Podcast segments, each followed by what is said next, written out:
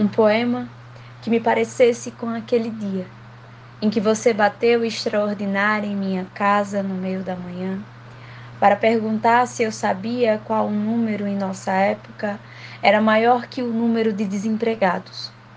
E largou por cima da mesa o mais azul entre todos os embrulhos de mercearia, com os tantos caramelos, duas peras, quatro maços de cigarro. E brincou que um estoque de alimentos é para sempre o seu item predileto nesses casos de catástrofe.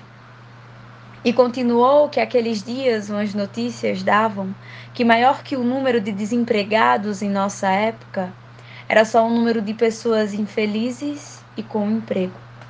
E rimos disso até doer o nosso rosto, de angústia, por certo, como tem sido sempre, afinal, mais cúmplices, deitados no centro de um torvelinho recolhidos em um colchão de solteiros como dois pequenos animais que se abrigam de uma imensa tempestade.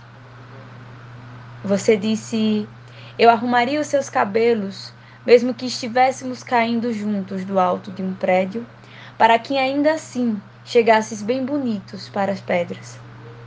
E isso não era sério, mas foi para sempre a melhor coisa que eu ouvi sobre o cuidado.